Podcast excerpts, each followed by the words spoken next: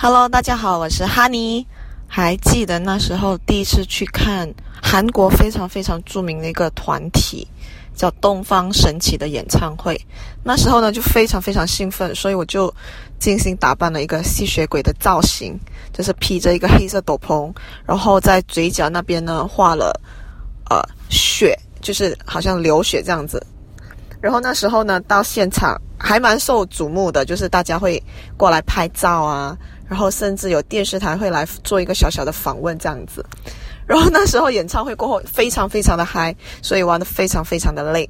我就在回家的路程，我就在后后方车的后方就睡着了，就是靠在窗边睡着。